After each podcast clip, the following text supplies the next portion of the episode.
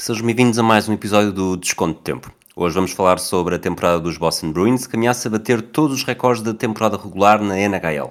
Eu sou o Rui Silva e vou estar à conversa com o João Pedro Cordeiro.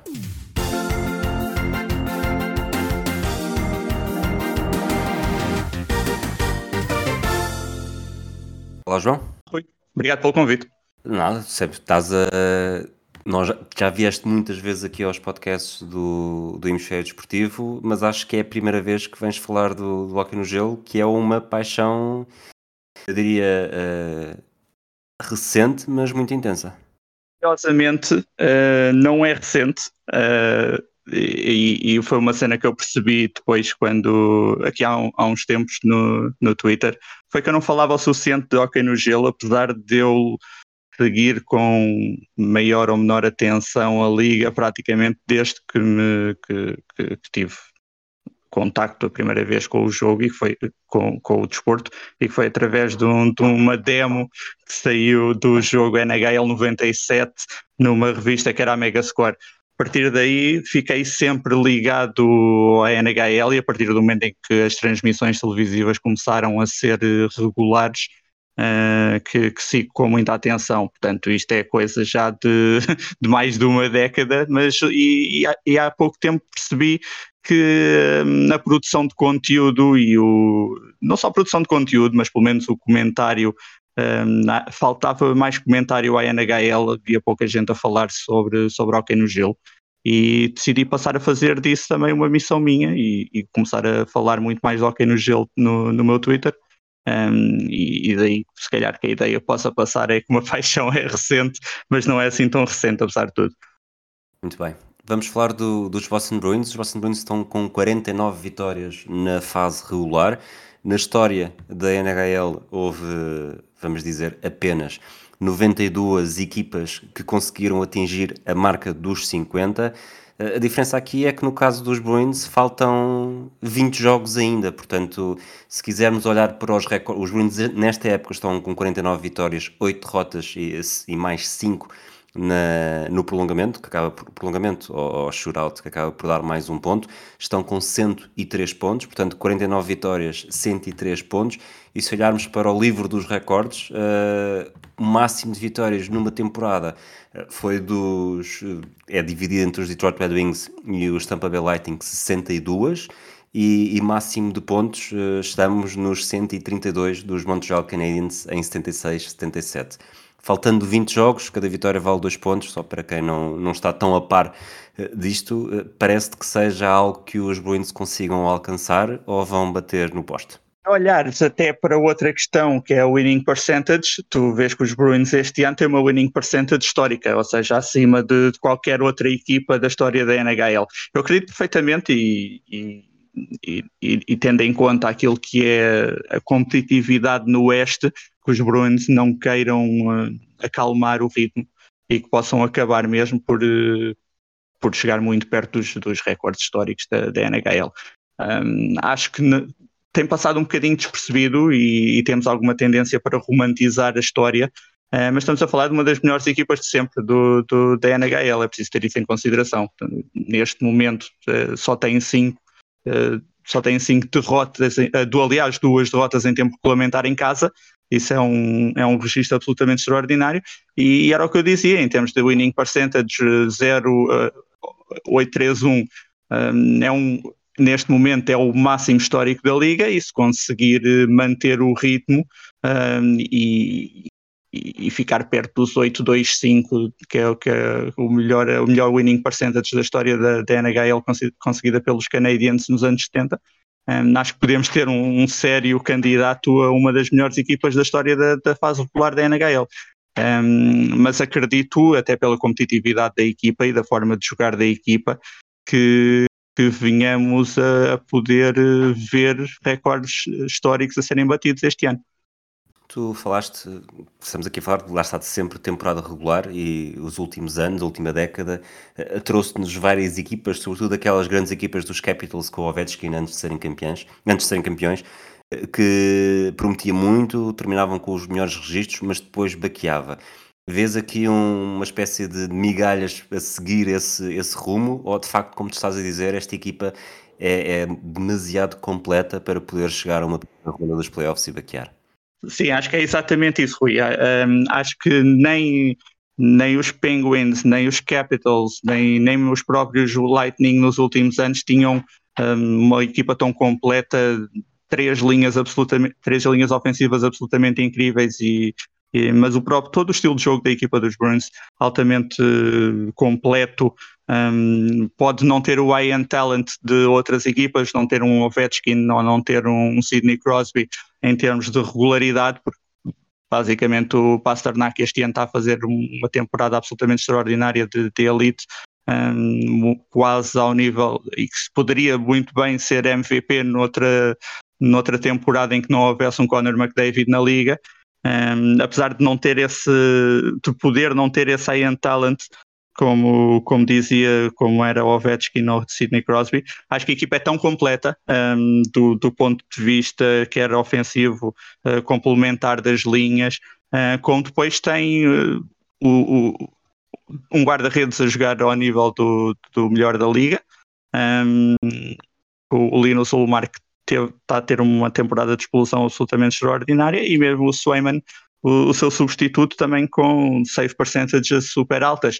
Portanto, tem o, a melhor dupla de, do guarda-redes da liga, tem, tem um, roster com, super completo e, e, vejo com muita dificuldade qualquer equipa, mesmo no Oeste, que é absolutamente stacked uh, em termos de qualidade, uh, sejam os Leafs, sejam os Lightning, sejam os Devils, um, apesar de tudo, equipas absolutamente extraordinárias, um, não vejo os Bruins a, a perderem para ninguém neste momento. Olhando para, para as conferências, portanto, na Conferência Este, os Bruins estão com 49 vitórias, 103 pontos. A segunda equipa são os Carolina Hurricanes com 42 vitórias, portanto, menos 7, 92 pontos, menos 11 pontos. E no lado, no lado do Oeste, os Vegas Golden Knights e os Los Angeles Kings têm ambas 82 pontos, portanto, já estão a 21 pontos. Portanto, pelo menos 10 jogos de, de diferença. Uh, eh, 10 não, 11 mesmo. 11 jogos de diferença para, para estes Bruins. Já falaste aqui um bocadinho do, do Linus Ulmark, do, do Pasternak.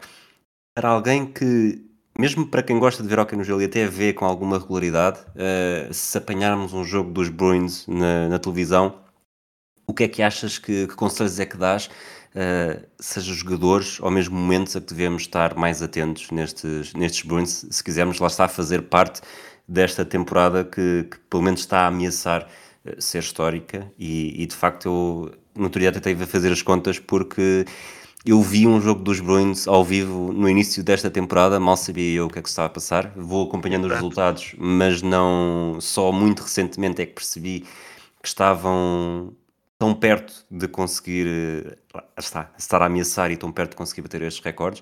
Eles neste momento estão com 10 vitórias, numa fase de 10 vitórias consecutivas, algo no, no Hockey no Gelo também não é assim tão comum boa e tem tido sequências de resultados uh, tão bons que, que mesmo essa sequência de 10 vitórias consecutivas tem, tem passado quase com uma naturalidade assustadora. Uh, e isso diz muito da, da, daquilo que são, são os Bruins este ano. E em relação a. Portanto, se, agora se sintonizarmos um jogo dos Bruins na televisão, isto uhum. sintonizar é mesmo a antiga, uh, que jogadores, que momentos é que devemos estar mais atentos?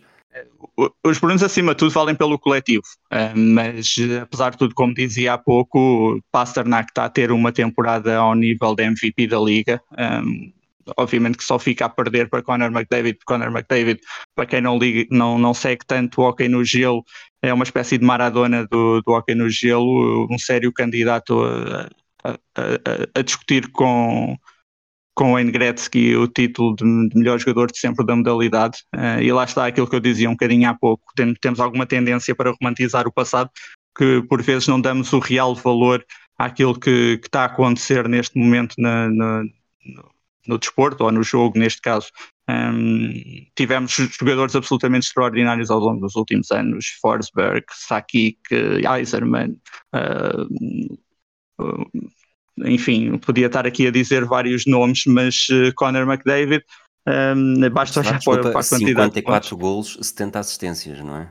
É, é uma cena absurda. É, em, em 65, em 62, 65 jogos, acho eu, já, já praticamente bateu recordes pessoais e, e e, e da liga, dos Oilers, da divisão, enfim, está a ter uma temporada absolutamente extraordinária e é, e é completamente impossível qualquer outro jogador chegar-lhe perto. Mas Pasternak tem sido, acima de tudo, o melhor right wing da, da liga. Um, portanto, diria de facto para olhar para Pasternak.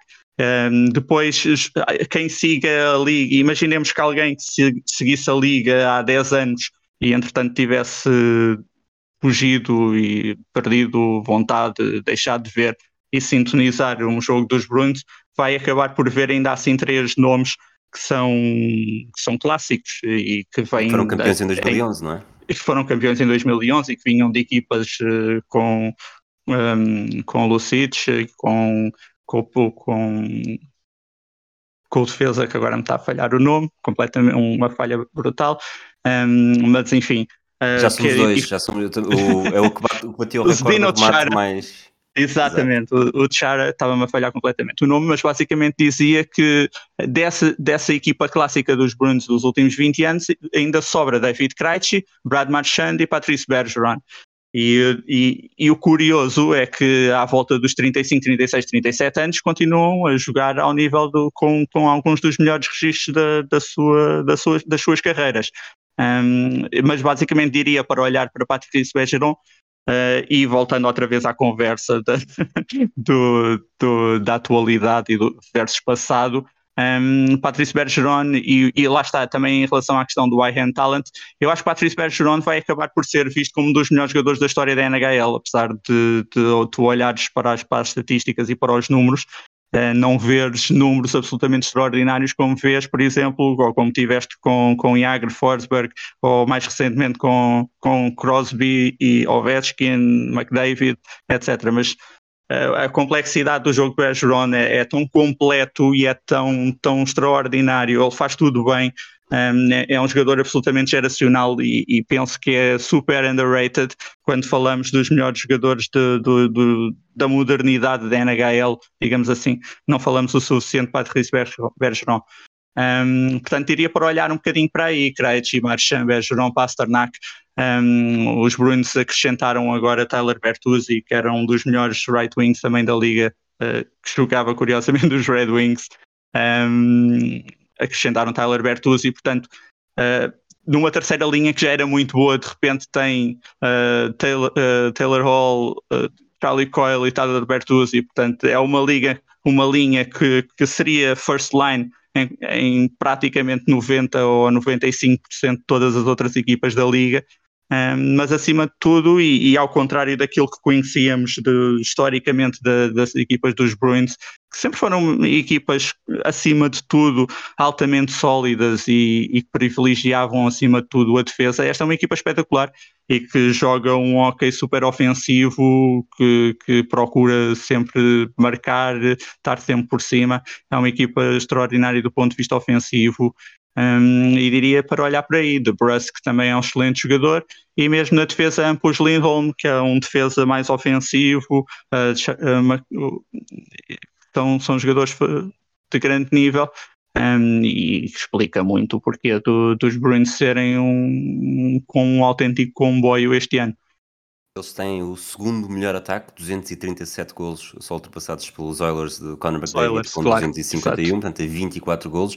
Golos sofridos, já dissemos aqui o, a importância do Linus Ulmark e também do, dos, do, dupla de guarda-redes, na verdade, 132 golos sofridos apenas, portanto menos de, de dois por jogo.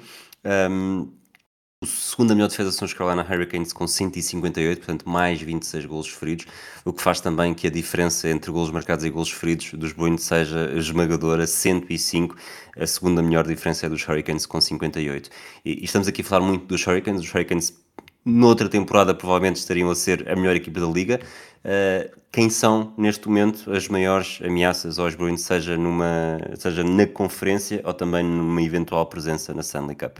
Acima de tudo, eu acho que os Bruins lutam não só contra eles próprios, como contra o, contra o Oeste. Não, não, não me parece que a ameaça possa vir do Oeste, apesar dos Avalanche um, poderem ainda ter alguma palavra a dizer. Os Avalanche foram completamente arrasados por lesões este ano um, e naturalmente os Oilers, porque têm McDavid e Dreisaitl e isso faz uma diferença absolutamente brutal uh, e, e, desequilibra. E além disso, os Oilers acrescentaram valores interessantes no, no, perto do trade deadline, tornaram a equipa muito mais equilibrada. Um, no, do que aquilo que era no início da época. Ainda assim, não confio totalmente no goaltending para, para considerar os Oilers uma série, uma seríssima ameaça aos Bruins. Acho que a ameaça vem de facto do Oeste um, e tanto os Lightning como os Leafs como os Hurricanes uh, ou os Devils mesmo, apesar dos Devils nos últimos tempos terem vindo a cair um bocadinho a pique. Um, acho que a ameaça vem essencialmente do Oeste. Um, não, não vejo os Bruins chegando à, à final de, da, da Stanley Cup, não vejo os Bruins a perderem, uh, não vejo os Bruins a perderem para o Oeste, sinceramente. Para deixarmos aqui um bocadinho na, com a cabeça na guilhotina, até para depois, quando voltar a chegar mais tarde, tivesses de fazer eh, palpites, achas que os Bruins vão bater o recorde de vitórias, vão bater o recorde de pontos e vão vencer a Stanley Cup? Três palpites diferentes? Dar um hot take como eu gosto e ainda há pouco tempo tinha dito que, que os Rangers se, se mantivessem o Tarasenko eh, saudável podiam estar a lutar pela, pela Stanley Cup mas vou, vou fazer um hot take e acho que os Bruins batem todos os recordes sinceramente. Acho que os Bruins são, são demasiado bons e são campeões são demasiado bons e demasiado completos para perderem a, a, a liga este ano. Um, não, não, apesar de toda a qualidade do, dos Lightning e dos Canes, não vejo esses sete jogos qualquer uma destas equipas ganhar aos Bruins e definitivamente não vejo nenhuma equipa no Oeste a, a ganhar aos Bruins em sete jogos. Vamos aqui fazer mais um desafio antes de terminarmos.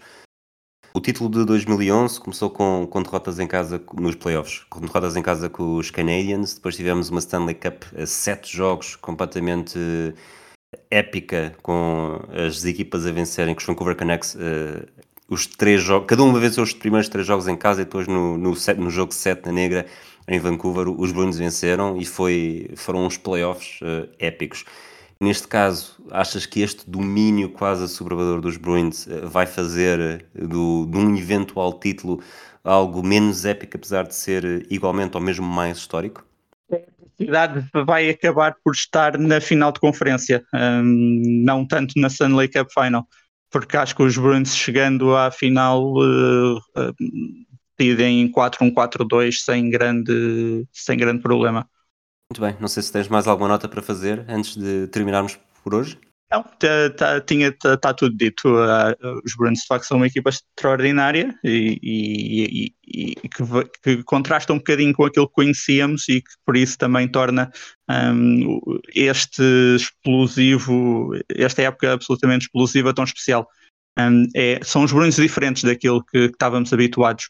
Muito bem, vamos ficar atentos então e haveremos de voltar, seja para para estar aqui a glorificar os Bruins ou a fazer a autópsia de uma época que parecia muito boa, mas depois uh, deu peseiro. Paco total. João, obrigado pela, pela companhia, obrigado pelos conhecimentos, obrigado também a todos aqueles que nos ouvem. Até à próxima.